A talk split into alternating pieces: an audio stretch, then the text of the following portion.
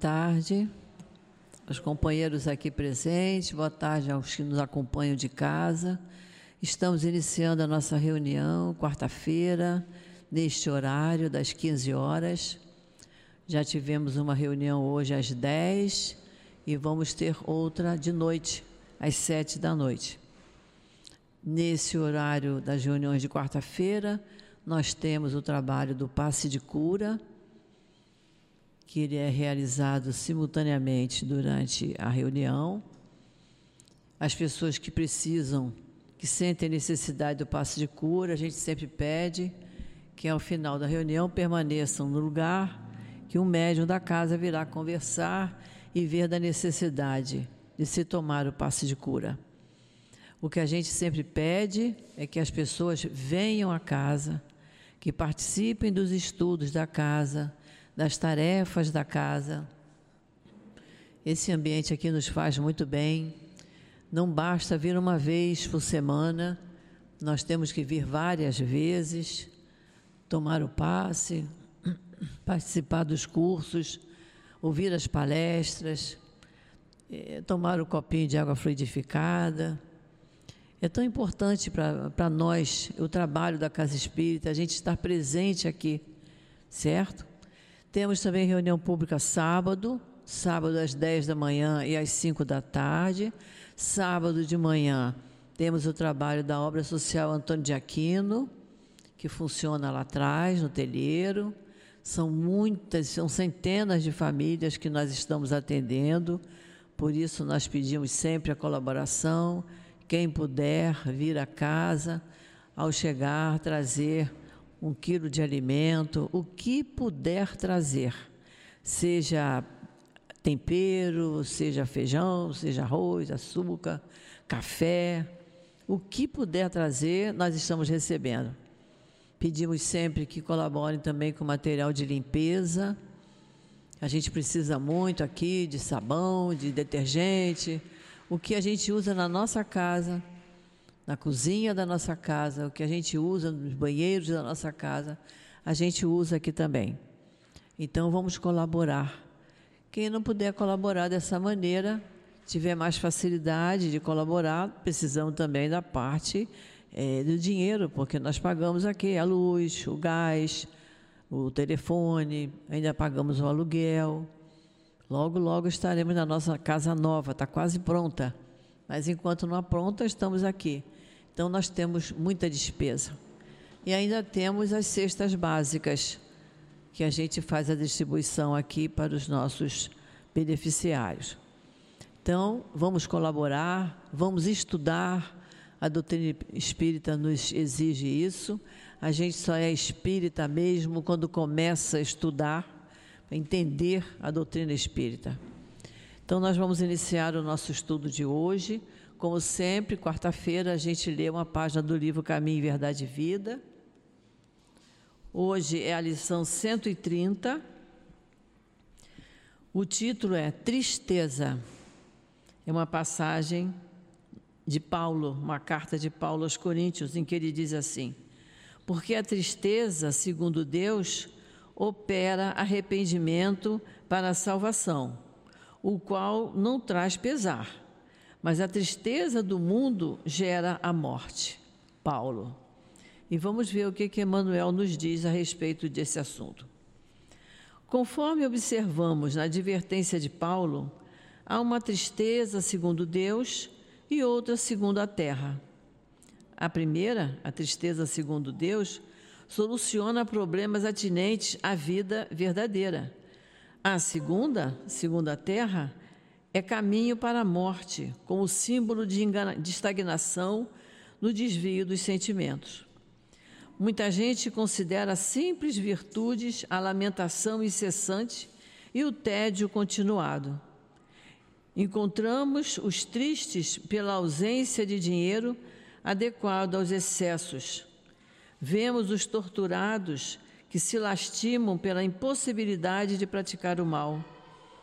Ouvimos os viciados na queixa doentia, incapazes de prazer, do prazer de servir sem aguilhões. Essa é a tristeza do mundo que prende o espírito à teia de reencarnações corretivas e perigosas.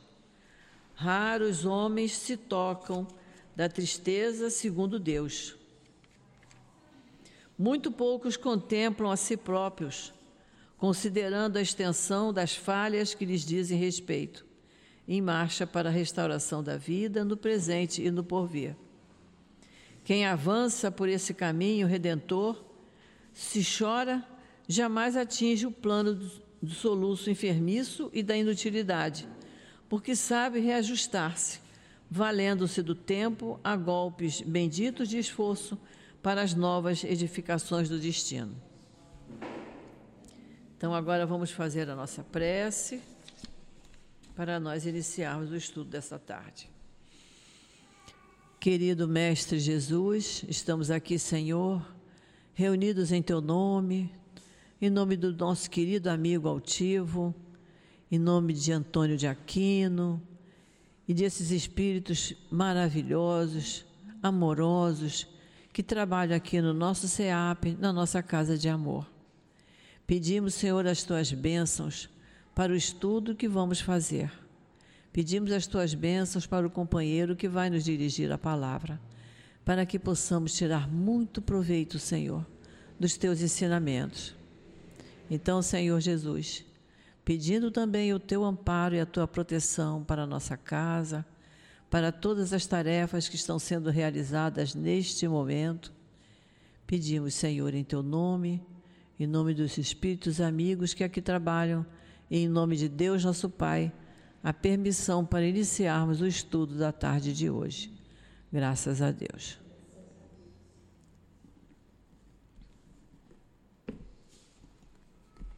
Hoje nós vamos estudar com o companheiro Roberto, do capítulo 15, Fora da Caridade na Salvação, o item 10, que o título é esse, Fora da Caridade Nossa Salvação. É uma mensagem de Paulo, apóstolo. Eu vou ler um pedacinho, para que ele tenha bastante tempo para explanar para nós. E Paulo nos diz assim: Meus filhos, na afirmativa fora da caridade nossa salvação, encerram-se os destinos dos homens na terra e no céu. Na terra, porque a sombra desse estandarte eles viverão em paz. No céu, porque aqueles que a houverem praticado encontrarão graça diante do Senhor.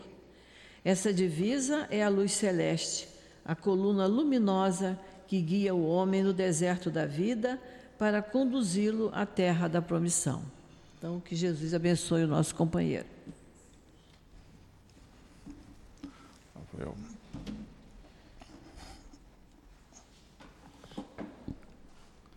Olá pessoal, boa tarde.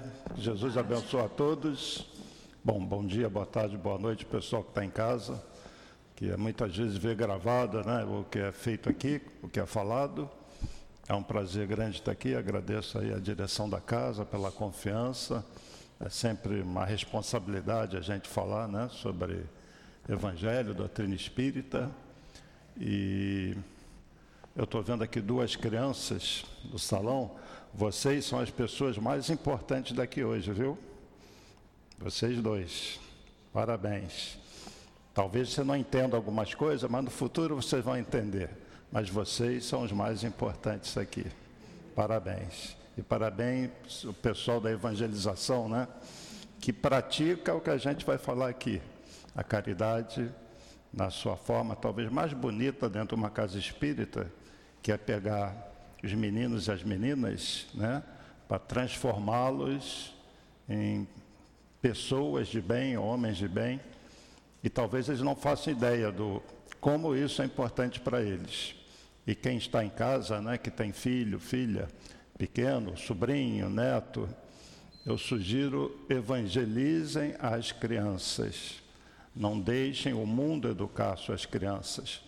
Tomem cuidado com o que vocês estão fazendo com esse tesouro que Deus colocou na mão de cada um, que é um espírito que tem uma vida muito anterior a essa vida, a essa encarnação, em que os pais têm enorme responsabilidade e um peso espiritual muito grande quando não aproveitam a oportunidade. Então, é, no mundo, a gente vive uma situação hoje de muita violência. No Brasil, não preciso nem falar, né, no Rio de Janeiro. Ontem eu fui convidado aí numa casa espírita lá em Nova Iguaçu, perto, assim, bem juntinho da Dutra. E eu fui de Uber, né? Não estou acostumado a ir para aquele lado. E o motorista só ia falando, ah, eu, ele morava lá. Ele veio me pegar aqui, né? Em Vargem Pequena. E eu fui até a, a casa. E ele só falava assim, aqui é perigoso. E no, eu via no celular o Waze, né? Eu, só falando assim, área perigosa, área perigosa. Aí ele deu uma recuada com o carro num determinado momento, me mostrou, ó, naquela rua ali, em cima eu não posso ir. E deu para ver a barricada de bandidos lá. Né? E isso é uma coisa com a qual a gente convive. Né? Então, as crianças das comunidades, e não só das comunidades, isso está em geral, nas escolas, elas são é, aliciadas para começar no, com as drogas e daí para outras coisas. Por isso que todo mundo tem que estar atento, né? E é muito bom ter crianças na evangelização que já começam a pensar sobre a vida, como a vida é, né? e os valores que Jesus trouxe, que a doutrina espírita vem reforçar e vem realçar. Ela começou ali falando de uma passagem, né? é do caminho, verdade e vida, né? que fala da, dessa coisa da tristeza, tristeza de Deus é tristeza do homem. Muitas vezes a gente perde um ente querido, é normal ficar triste, sofrer, sentir saudade, mas quem tem fé, né, rapidamente supera isso e convive com aquela dor.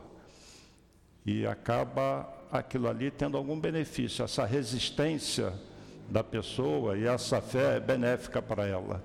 Essa é a tristeza de Deus. Mas quando a pessoa cai e acha que o mundo acabou, que a vida acabou, e entra em lamentações sem fim, e a vida dela, ela trava a vida dela, essa é a tristeza do homem, é aquela que a gente tem que evitar, né? porque é normal ficar triste. E no mundo hoje, dentro disso que eu falei da violência, nós temos dois grupos de pessoas: aquelas que estão despertas para a sua realidade espiritual e aquelas que estão dormindo, vivendo igual robô. Acorda, dorme, acorda, dorme, trabalha e não pensa em mais nada, além de trabalhar, ganhar dinheiro, isso quando o dinheiro é honesto, né? E não, não coloca a mente além disso. Então vive uma vida totalmente material e afastado da realidade espiritual. Só que um dia nós vamos ser chamados para voltar para casa, para o lado de lá, né? E aí vai bater aquela coisa chamada consciência nos cobrando daquilo que nós fizemos e não fizemos. E aí vem ó, outro tipo de tristeza, né? Que o André Luiz sofreu do lado de lá, quem lembra do nosso lar, no momento do livro e do filme, ele fala assim para o mentor que estava do lado dele eu desperdicei a minha vida. Né? A vida passou, ele foi um médico, teve dinheiro, é, meteu o pé na jaca, como a gente diz na gíria, e chegou do lado de lá. O que, que ele construiu para ele levar? Ele tinha uma coisa boa, uma pessoa de muito conhecimento, né? uma pessoa da ciência, mas no campo dos sentimentos ele não, não levou muita coisa. E ele, por isso, ele ficou oito anos lá sofrendo, lá no. A gente fala umbral, né? Na verdade, a consciência dele é um estado interior de culpa, de sentimento de afastamento dessa realidade, que faz com que a pessoa fique buscando ainda na matéria do lado de lá aquilo que vai que pode satisfazer ele, ele não encontra. Ele não está mais na mesma casa, na mesma rua e nem no mesmo corpo. Está com seu corpo espiritual. E quando a gente está nessa condição, o que conta do lado de lá é o que a gente leva daquilo que Jesus chamou os tesouros do céu. Né? E aí que a gente vai entender a lei de amor. O que, que é o amor? Como o amor é importante para o espírito. Mas não só o sentimento de amor, porque eu posso amar uma pessoa e não fazer nada por ela se ela precisar. Né? É aquela história, eu estou eu moro, eu tenho uma casa no campo, e vejo lá em cima, numa elevação, uma cabaninha que tem um senhor que mora lá. E eu falo assim, puxa, eu tenho um sentimento bom com aquele senhor lá, eu amo esse senhor. E todo dia eu falo isso, eu vejo ele está lá, eu amo aquele senhor ou aquela senhora, né? E num desses dias, você olha, ele leva um tombo e cai lá, e você vai falar, eu amo essa pessoa, mas você não vai lá para ajudar? Então, será que tinha amor? E sempre vai haver aquele que vai lá correr para ajudar, esse é caridoso. Então, o amor em ação é que é a caridade, é o que o pessoal da evangelização faz. Garotos, deem bastante valor aí aos professores e professores, tá? Eles estão dando muito amor para vocês, é o maior presente que vocês podem ter. Não esqueçam disso. Né? Sejam muito gratos. Então, é, nós passamos pela vida, às vezes, assim, muitas pessoas né, chegam do lado de lá e sofrem. Sofrem porque, não porque Deus castiga, Deus não castiga ninguém. Somos nós que nos castigamos quando a gente se afasta da, dessa lei de amor. Né? É, no livro dos Espíritos tem uma pergunta, porque o nosso tema é fora da caridade, não a salvação.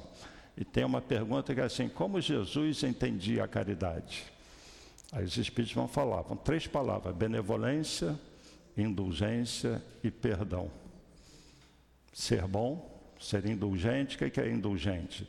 Você aceitar as pessoas como elas são, com as imperfeições dela, e quando essa imperfeição se volta a você, contra você, por algo que essa pessoa faz, aí você tem que dar um passo a mais e perdoar. Né? A maior parte das pessoas considera a caridade como você ir lá e dar alguma coisa. Ah, a pessoa dá uma cesta básica, dá... não deixa de ser caridade material, né? Mas existe uma outra que todo mundo pode fazer, que é a caridade moral. Quando Jesus entende a caridade como benevolência, Precisa ter alguma coisa para ser benevolente, para ser bom? Não precisa, né? Indulgência, precisa ter alguma coisa para você ser indulgente? Não precisa, né? E para perdoar, precisa alguma coisa? Também não precisa. Então todo mundo pode ser benevolente, bom, né? Indulgente e saber perdoar. E essa caridade é que o mundo está precisando mais. Porque não há quem não possa praticá-la. E, infelizmente, a gente vive essa situação de egoísmo, de violência, entre nações, inclusive. Eu estava assistindo na TV essa semana um senhor, um programa lá, é África, alguma coisa o nome. E é um líder lá africano fazendo assim uma apresentação para um grupo de outros líderes da África. E ele estava reclamando da desunião dos países da África. Como que a África, um, um continente tão rico, pode ter tanta miséria, tanta pobreza e a maior parte dos países em guerra, explorados pelas nações mais ricas. E ele falou uma coisa que eu fiquei assim tocado, né? Quando vai haver um discurso na ONU, por exemplo, vai lá o ministro primeiro de Israel, paísinho desse tamanho, todo mundo quer ver, todo mundo quer assistir. Quando vai um líder africano falar, todo mundo vai embora. Ele estava falando isso, ninguém dá atenção. Eles não têm exército, são fracos, dominados, como se eles não tivessem muito a dizer. Entenderam? Esse é o mundo que a gente vive. Então, essa pobreza da África é muito oriunda é lógico, quem está lá também tem suas responsabilidades, mas é muito oriunda desse egoísmo e dessa falta de amor. Tem um dos países que está em guerra, e a França tem muita influência lá. Esse país tem muito urânio, exporta muito urânio para a França e para a comunidade europeia. Né? Então, o urânio está lá garantido. Sempre vai ter uma empresa, uma multinacional explorando urânio. E o povo está em guerra, está sofrendo. Né? Infelizmente, esse é o mundo que a gente ainda vive. Tá? E você sempre tem essas pessoas que não têm voz, os invisíveis. Né? Então, saindo da África, vindo aqui para o Brasil, as pessoas que hoje à noite vão dormir embaixo das marquises, né? esses são invisíveis. Esses são os ignorados. é aqueles que ninguém quer ouvir, tá? Então tem muito trabalho para a gente fazer. E a casa espírita ajuda muito isso.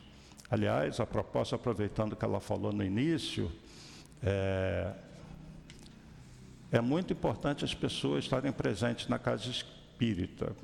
Tudo que eu vou falar aqui com relação à caridade, fica o convite para quem está em casa pensar sobre a sua vida, para mais tarde não passar por aquela situação da tristeza né, que André Luiz sentiu do lado de lá, porque é importante estudar. Eu mesmo estudo muito. E a gente aprende muito pelas palestras na internet, a gente seleciona, mas nada substitui estar na casa espírita. E estar na casa espírita também nos traz uma reflexão. Será que eu vou ficar o tempo todo indo lá para assistir palestra?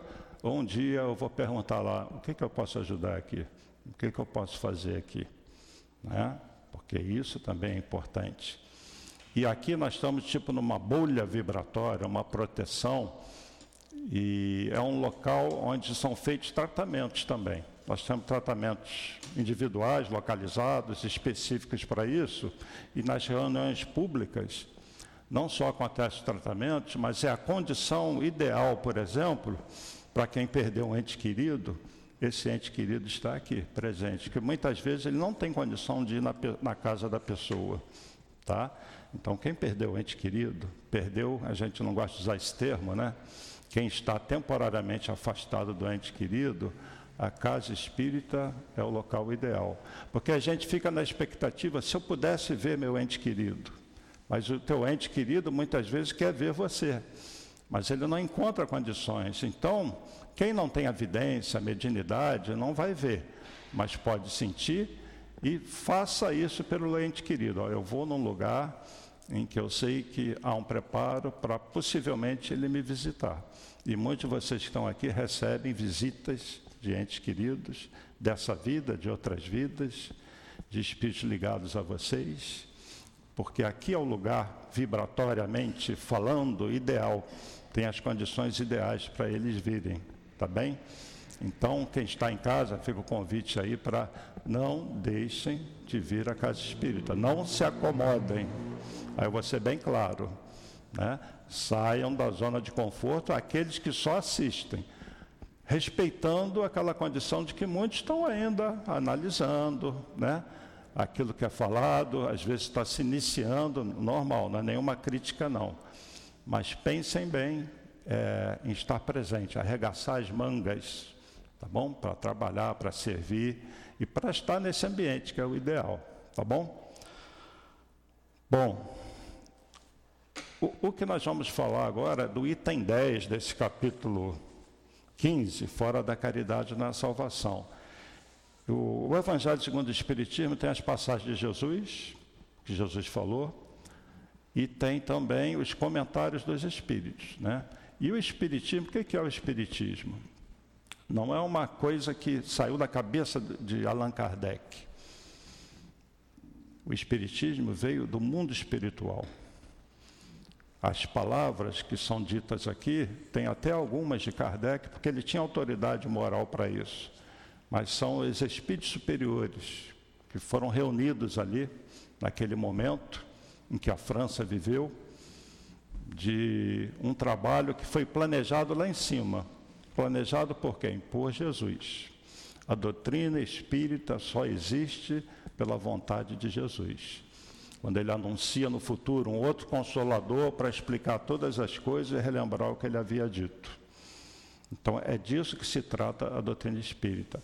A compreensão do Evangelho a compreensão da Bíblia, especialmente do Novo Testamento, porém com a visão espiritual.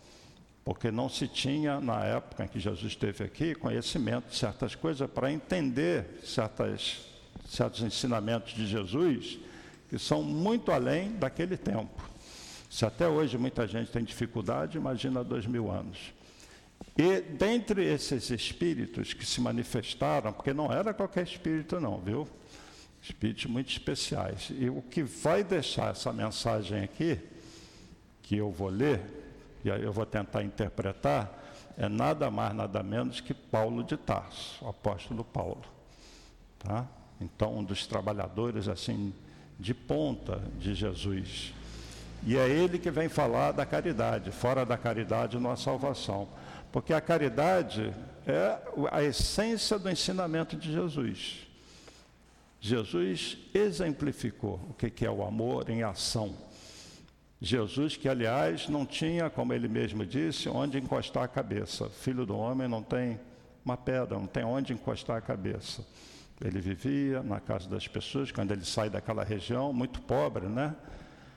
E vai reunir os apóstolos e vai ficar com eles para lá e para cá, andando por aquela região, ora ali na região da Galileia, no Mar da Galileia, ora na, em Jerusalém, e de Jerusalém para a região da Galiléia, olha, naquela época não tinha Uber, não tinha ônibus, não tinha nada, era uma caminhada muito longa, viu? E Jerusalém fica num lugar um pouquinho alto, assim, você vai subindo, subindo para chegar lá. E quantas vezes eles fizeram esse trajeto? Né? Então vou ler, assim, pausadamente, e vou comentar o que que Paulo de Tarso fala sobre a caridade. Meus filhos, na máxima fora da caridade não há salvação, estão encerrados os destinos do homem na terra e no céu. Na terra, porque à sombra desse estandarte eles viverão em paz.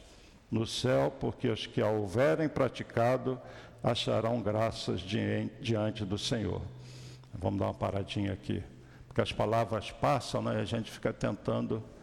Então ele está falando que a caridade esse amor em favor do outro, e principalmente essa caridade moral, essa que envolve ser bom, ser indulgente, ser caridoso, ele está dizendo que o destino dos homens está aí. Por que, que ele diz isso? Porque nós encarnamos para quê? O que, que nós estamos fazendo aqui? É para cumprir um projeto maior de Deus. Qual é o projeto de Deus para nós? Nós atingimos uma condição de plena felicidade. Esse é o projeto. E não há felicidade na ignorância, não há eh, felicidade fora do amor. Então, nós somos esses espíritos que já encarnaram na Terra fazendo muita bobagem, tomando muitas decisões erradas. Onde é que estão os soldados romanos hoje? Onde é que está o pessoal da Inquisição? Onde é que está aqueles que invadiram aldeias? Você vê a história da, dos países, da terra, das nações, é só conquista, guerra, roubo, saque, não é isso? Você não vê uma nação que vive equilibrada, feliz. É um tomando o outro. Onde estão esses espíritos hoje? Muitos deles estão muitos encarnados. Somos nós. Né? Então, não há salvação sem esse amor, porque é um amor que nós estamos construindo ainda, e nós estamos encarnados para desenvolver esse amor. É, essa divisa é o facho celeste, a luminosa coluna que guia o homem no deserto da vida, encaminhando para a terra da promissão. Olha como que às vezes uma frase, para quem não entende, passa assim, essa divisa é o celeste, a luminosa coluna que guia o homem no deserto da vida, encaminhando para a terra da promissão. Paulo de Tarso era é, o hebreu, né? Ele vivia nas sinagogas, homem muito culto. Então ele tinha muito vivo dentro dele a história daquele povo de Israel, que foi aprisionado no Egito e que teve que atravessar o deserto para encontrar a terra prometida. Então ele vai usar um simbolismo aqui, porque é, em hebraico a palavra Egito significa restrição, prisão. E o povo hebreu ficou aprisionado por séculos no Egito. Depois vem Moisés e liberta aquele povo. Então, aquele povo que teve que atravessar o deserto. Nós estamos aprisionados ainda na ignorância e na falta de amor, que é o que nos separa de uma condição de vida mais feliz. Então nós estamos atravessando o deserto das tristezas, das dores, da seca, desse amor em torno de nós, porque nós ainda estamos construindo esse amor. Então, quando ele fala que essa divisa ao faz celeste, né, a luminosa coluna que guia o homem no deserto da vida, encaminhando para a terra da promissão, é assim: a terra prometida para vocês está lá. E vocês estão atravessando esse deserto da vida, dessas dores, dessas tristezas, mas vocês vão chegar lá na terra prometida, essa terra de amor, de bem-estar, de felicidade. Então é interessante como é que ele faz essa comparação, né? Ela brilha no céu como a auréola santa na fronte dos eleitos, e na terra se acha gravada no coração daqueles a quem Jesus dirá: Passai à direita, bendito de meu Pai.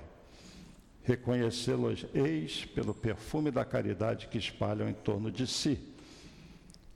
Porque a caridade, o perfume que espalham dentro de si. A pessoa boa você sente, né? Você na presença dela sente na palavra, no olhar nos atos dessa pessoa. Quem é que não vê bondade, amor num Chico Xavier? Né? Na presença dele, na palavra dele. Você não vai ver nada do Chico Xavier que contenha raiva, uma, um sentimento diferente do amor, da compaixão, justamente essas virtudes, benevolência, indulgência e perdão. É o Chico Xavier. Jesus, benevolência, indulgência e perdão. E ontem, 29 de agosto, nós comemoramos o nascimento do doutor Bezerra. Por isso que eu fui naquela casa espírita em Nova Iguaçu.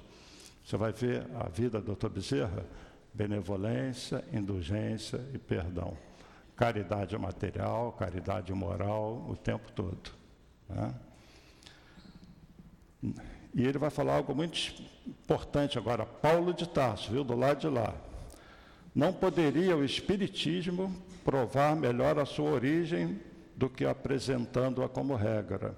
Por isso que é um reflexo do mais puro cristianismo, ou seja, a caridade em que o espiritismo bate nessa tecla, ou seja, os espíritos trouxeram esse sentimento que Kardec conseguiu compreender e colocar no papel de que o amor, esse amor de Jesus é um amor em ação que é chamada caridade, isso é a base do cristianismo, isso é a base da mensagem de Jesus. E Jesus deixou isso claro muitas vezes. Então, muita gente prega a salvação pela graça. Basta acreditar em Jesus, acreditar em Deus, dizer eu estou salvo. E não é isso que Jesus ensinou. Né? Então, nesse capítulo, nós vamos encontrar, por exemplo, a parábola do bom samaritano. Bom, o que é o samaritano? O samaritano é um povo que vivia lá naquela região, vive ainda, ainda existem samaritanos, região da Samaria, um pouco para o norte. E os samaritanos construíram um outro templo. Tinha o templo de Jerusalém, construído por Salomão, e eles construíram em Jerezim, no Monte Jerezim, um outro templo. Então eles adoravam a Deus no Monte Jerezim. Eles não iam para Jerusalém para adorar a Deus no, naquele templo que Salomão construiu. Porque na Torá diz que quando os hebreus entraram na terra prometida, eles iriam adorar Deus no Monte Jerezim. Por isso que eles construíram lá. Mas Salomão tinha construído o monte lá em Jerusalém. Quando Jesus encontra com a mulher samaritana, ele vai falar: não é nem no Monte Jerezim, nem em Jerusalém. Deus é espírito, você tem que adorar Deus em coração.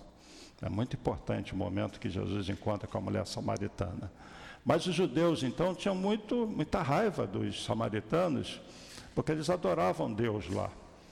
E também caravanas passavam por ali, as mulheres começaram a se envolver e casavam com aqueles homens da caravana, e tinha aquela coisa também da pureza do povo estava entrando uma coisa mais misturada com outras nações. E um século antes de Jesus vir, um rei judeu, João Hircano, mandou o exército lá e destruiu o templo de Jerezim. E isso criou uma rixa maior entre os samaritanos e os judeus lá da, da região de Judá, né, lá de, onde fica Jerusalém. Então, Jesus, quando vai falar uma parábola para exemplificar o que é o amor, a caridade, ele vai pegar no pé de todo mundo. Ele vai usar como exemplo um samaritano que era desprezado pelos judeus. Aí ele vai falar assim: um homem descia de Jerusalém para Jericó, Jerusalém é mais alto, estava indo para Jericó, e é tomado por ladrões. Os ladrões vão, deixa aquele homem caído, ensanguentado, desacordado no chão. Aí passa um levita indo para o templo, um religioso da época. Deixou o homem caído. Passa um outro sacerdote. O homem ficou caído. Foram para o templo, ou desceram do templo. E aí passa o samaritano. O samaritano para, pega aquela pessoa caída, cura das feridas dela e leva para uma estalagem, um hotelzinho da época. E lá esse samaritano vai dizer para o dono da estalagem: Olha, toma tanto aqui, eu estou viajando, vou voltar aqui. Se ele gastar mais, eu te pago depois outro tanto. E Jesus conta essa parábola quando um dos doutores da lei perguntou a ele sobre amar o próximo, porque Jesus lembra do ensinamento que está lá, né? Amar a Deus acima de todas as coisas e o próximo como a ti mesmo. E o doutor da lei pergunta para Jesus: Mas quem é meu próximo? Daí que ele vai contar a parábola. Um homem descia de Jerusalém para Jericó. E no finalzinho, ele contando essa parábola, vai perguntar para o doutor da lei: Qual dos três praticou a lei de amor? Porque a essência da Torá, da mensagem lá dos dez mandamentos, é amar a Deus, amar o próximo. Qual dos três praticou? Ele não tem saída, né? O samaritano. Aí Jesus vai, então fala, vai e faz o mesmo. Então, esse vai e faz o mesmo, o mesmo que o samaritano fez, porque foi o samaritano que fez, que cumpriu aquilo que Deus quer. Esse samaritano que, que eles odiavam, que eles desprezavam. Né? E isso não deve ter agradado muito aqueles doutores da lei, né? Porque sabe aquela coisa de cabeça empinada? Hum, samaritano, tá bom. Mas esse é o ensinamento de Jesus. E isso vale hoje para todo mundo que é espírita, católico, evangélico, budista, seja lá o que for, o que importa é o amor. Para quem é cristão, deveria dar mais atenção a isso. Né? Não falar que não é fora do amor que há salvação, porque é fora da caridade que não há salvação. Né? E o que, é a salvação também? Outra pergunta: o que, que é a salvação? Aí se você colocar 10 pessoas para falar sobre isso, vai falar de 10 maneiras diferentes. E pode ser que as 10 maneiras estejam certas.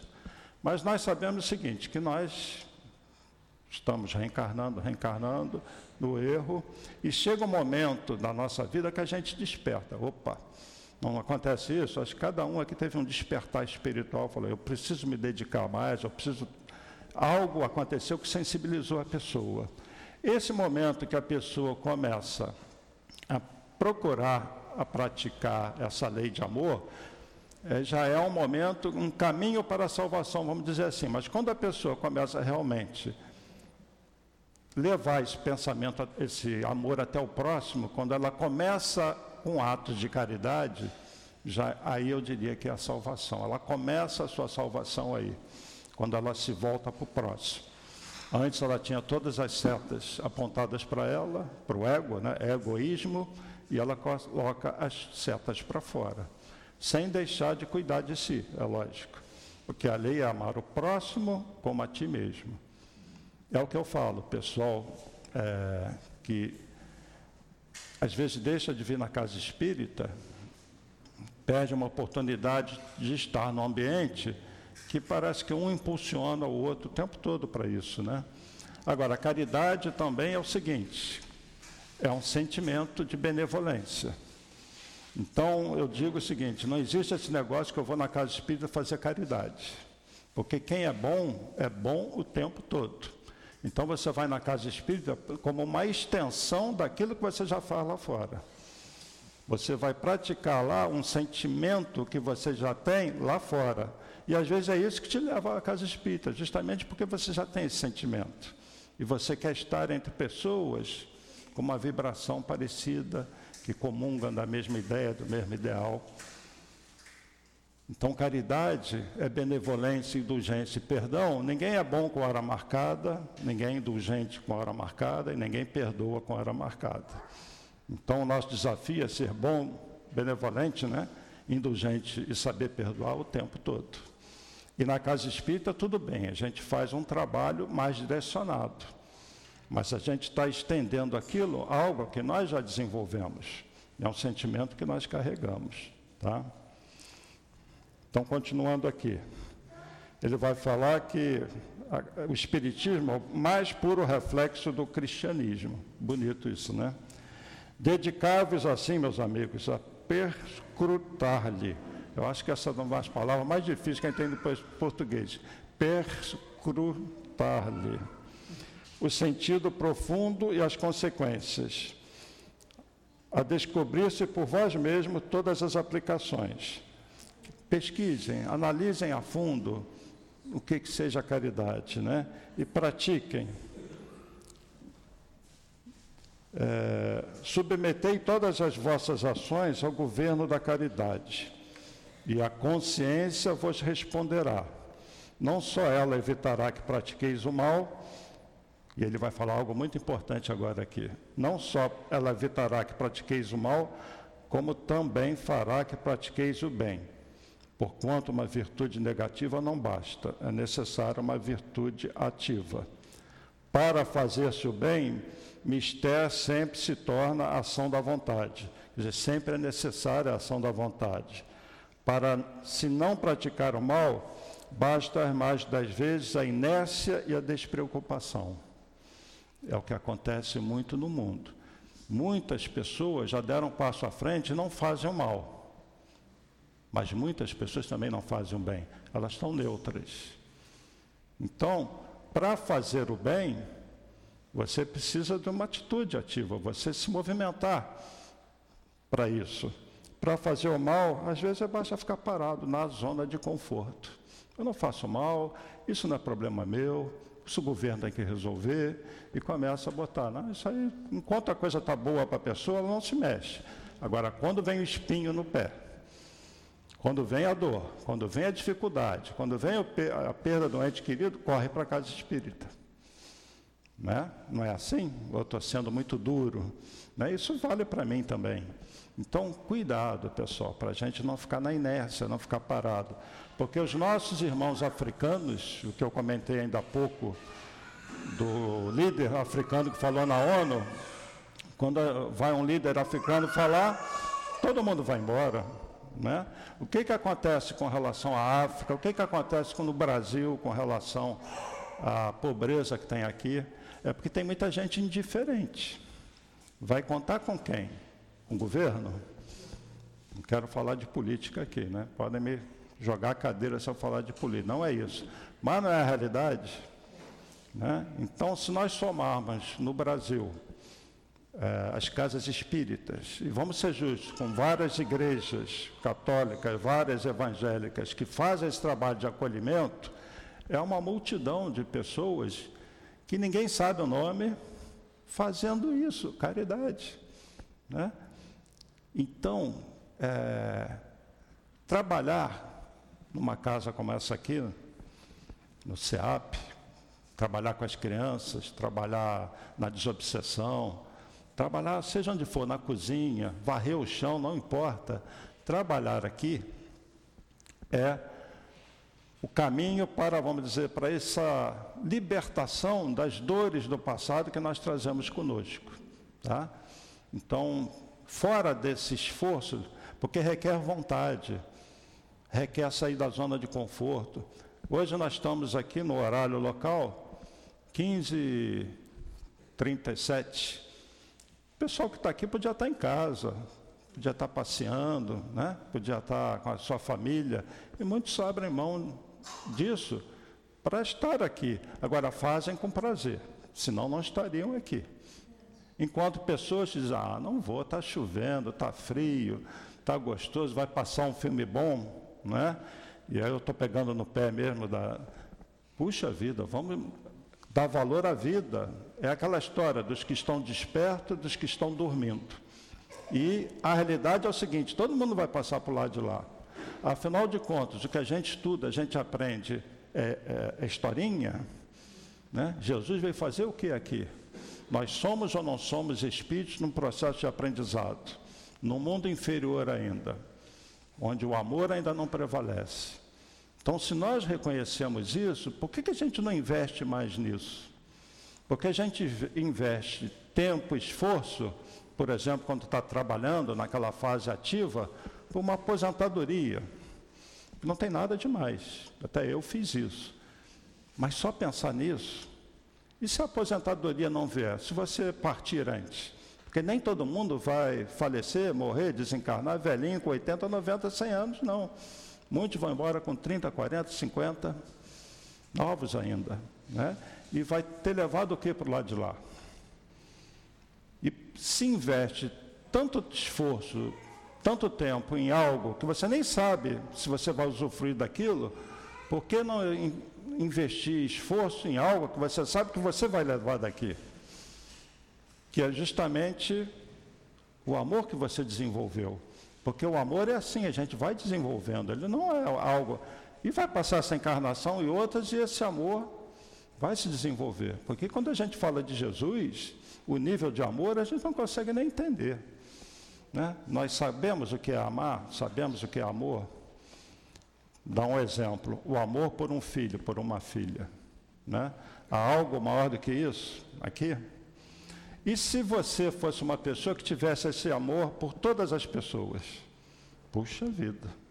Já pensou amar todos como ama um bebezinho, um filho, um neto? Né? Vamos dizer que o amor de Jesus é isso, multiplicado por não sei quanto? Né? Então, é algo que a gente talvez ainda não compreenda esse amor. Bom, concluindo aqui. Aí Paulo de Tarso, que está deixando essa passagem, vai concluir agora.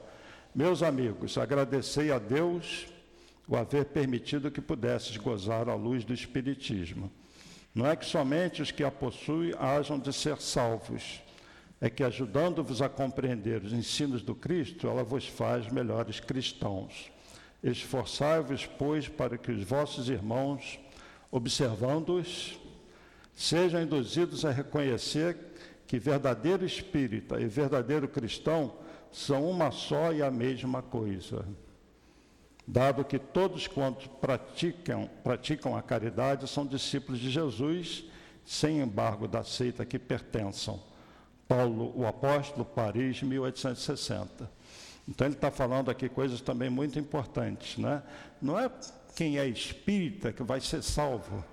Se você praticar o amor, a caridade, seja você espírita, católico, evangélico, budista, você vai estar fazendo o que o samaritano fez, praticando o amor. Você vai encontrar uma condição mais feliz espiritualmente e está no caminho. Então você está no processo de salvação. Vamos dizer que você está salvo, porque você já incorporou esse sentimento do amor. Então ele é muito honesto aqui falar, não é, não é os que, só os que seguem o Espiritismo.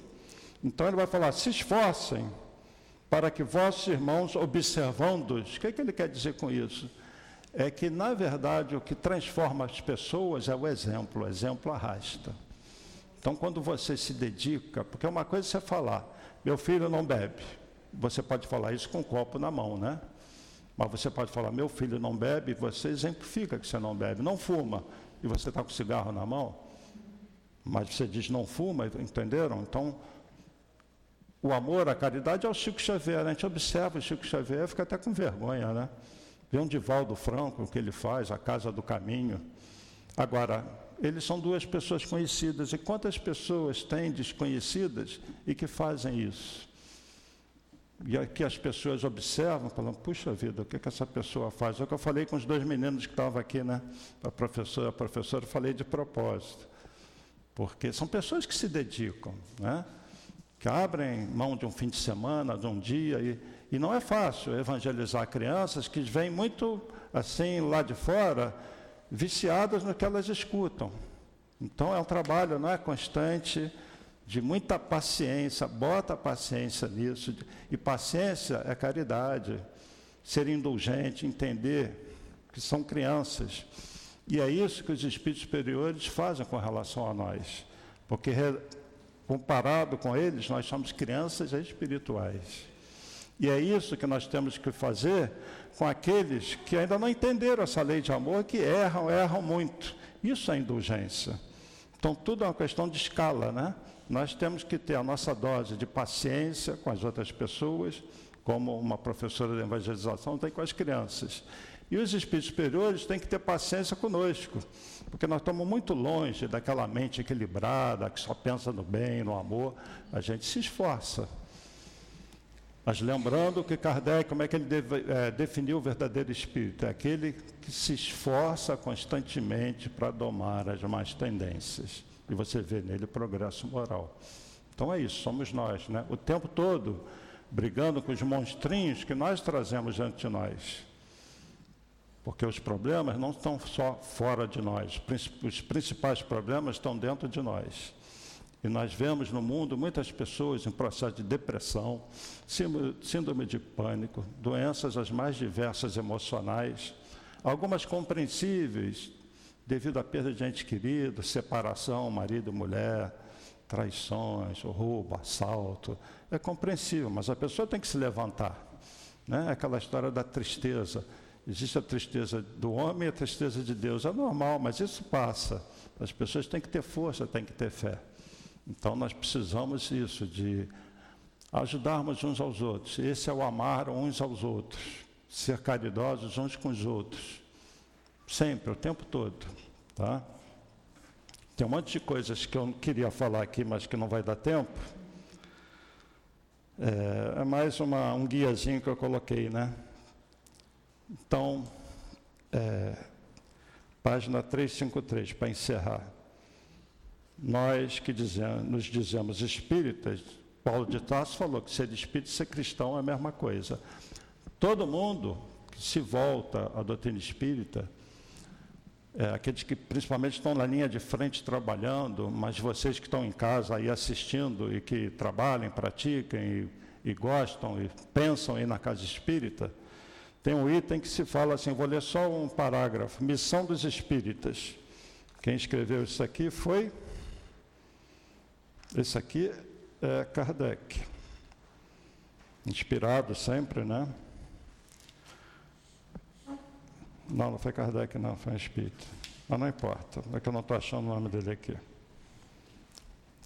Não escutais já o ruído da tempestade que há de arrebatar o velho mundo e abismar no nada o conjunto das iniquidades terrenas? Ah, bem dizei o Senhor, vós que haveis posto a vossa fé na sua soberana justiça e que novos apóstolos da crença revelado pelas proféticas vozes superiores e despregar o novo dogma da reencarnação e da elevação dos espíritos, conforme tenham cumprido bem ou mal suas missões e suportado suas provas terrestres. Aí vem para os médios aqui, né? Não mais vos assusteis, as línguas de fogo estão sobre as vossas cabeças, ó verdadeiros adeptos do Espiritismo é chegada a hora em que deveis sacrificar a sua propagação, os vossos hábitos, os vossos trabalhos, as vossas ocupações fúteis. Ide e pregai. Esse ide e pregar, eu entendo muito pregar pelo exemplo. Né? Não é estar tá falando aqui. É, são as pessoas da evangelização, as pessoas que estão na desobsessão, as pessoas que ficam na livraria. Isso é o pregar, é na prática. Não é simplesmente ficar com o livro embaixo do braço pregando. Eu posso falar isso tudo aqui e lá fora não fazer nada do que eu estou falando. Né? Então, o importante para mim, eu estou falando de mim, é eu lá fora tentar praticar isso. Né? E conforme as pessoas da minha família, meus amigos, me vejam numa atitude mais benevolente, mais indulgente, de mais perdão, eu aí estou propagando o Espiritismo, estou propagando o cristianismo, estou pregando o Evangelho. Então é na prática, é no exemplo que arrasta, não apenas no gogó, na palavra, daqui para fora, entendeu?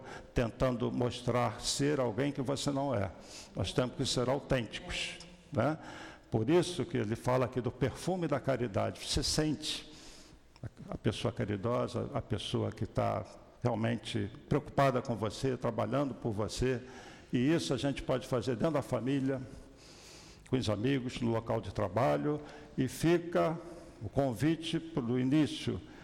Quem está em casa, nós aqui, vamos evangelizar as crianças. Vamos prestar atenção, não vamos perder as crianças como muitos estão sendo perdidas para droga, para o tráfico, para um suicídio de adolescente porque nós estamos vivendo uma verdadeira batalha espiritual. Na verdade, não é uma batalha espiritual, é a luz mergulhando nas trevas. Nós estamos no momento da grande transição, da grande separação dos espíritos, já previsto, né? mas é assunto para um outro dia. Nosso tempo se foi, tá? Eu agradeço a atenção de vocês, pessoal que está em casa, desculpa se eu pisei, puxei um pouquinho aí a, pela estar presente na casa, mas é importante. Então, que Jesus abençoe a todos. Obrigado pela atenção. A gente aqui agradece ao companheiro Roberto pelos esclarecimentos que ele trouxe para nós, pelo convite que ele fez para a gente estar sempre presente aqui. Vamos passar a segunda parte da nossa reunião, que é dedicada ao trabalho de passe. Pedimos aos médiums que se coloquem, enquanto nós outros que vamos tomar o passe. Vamos lembrar que temos um anjo de guarda junto de nós, ouvindo nossas súplicas. Querido Jesus, é chegada a hora do passe, Senhor, e nós te pedimos as tuas bênçãos para esse trabalho de amor, que possam os mentores estarem junto dos médiuns, para que possamos receber os fluidos de que realmente necessitamos. Por isso nós te pedimos, Senhor, abençoa esta hora do passe. Graças a Deus. Quando falamos sobre a tristeza, em que nós vimos de uma maneira, mas para Jesus, para nosso querido Deus, é de outra forma, nós precisamos entender qual é o verdadeiro valor da vida.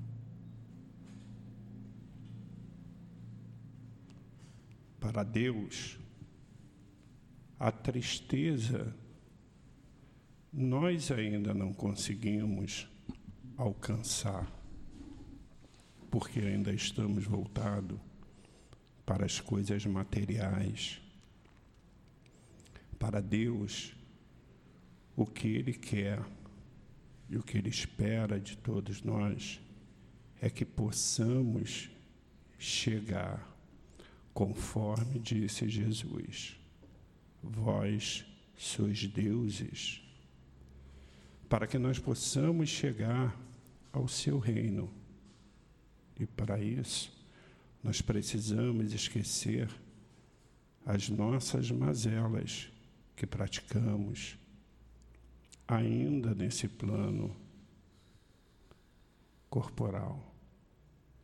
Ainda pensamos e agimos no mal, se não temos dinheiro para poder ter aquele supérfluo, porque o dinheiro ele pode nos proporcionar o bem para nossa para o nosso sustento. Mas como disse o nosso querido palestrante Roberto, não adianta pensarmos em fazer a caridade apenas por fazer. Não adianta vir à casa espírita apenas entregar um alimento se não é de coração. Essa tristeza é que nós precisamos ainda rever o conceito de vida o verdadeiro sentido da vida. Que possamos então entender e que Jesus nos abençoe hoje e sempre. Antes da prece final, nós vamos à leitura da mensagem do plano espiritual. Amados, que Deus tenha misericórdia de cada ser desencarnado e encarnado. Busquem a Deus pedindo sempre permissão para as realizações do trabalho de buscar o pão que é o alimento do corpo.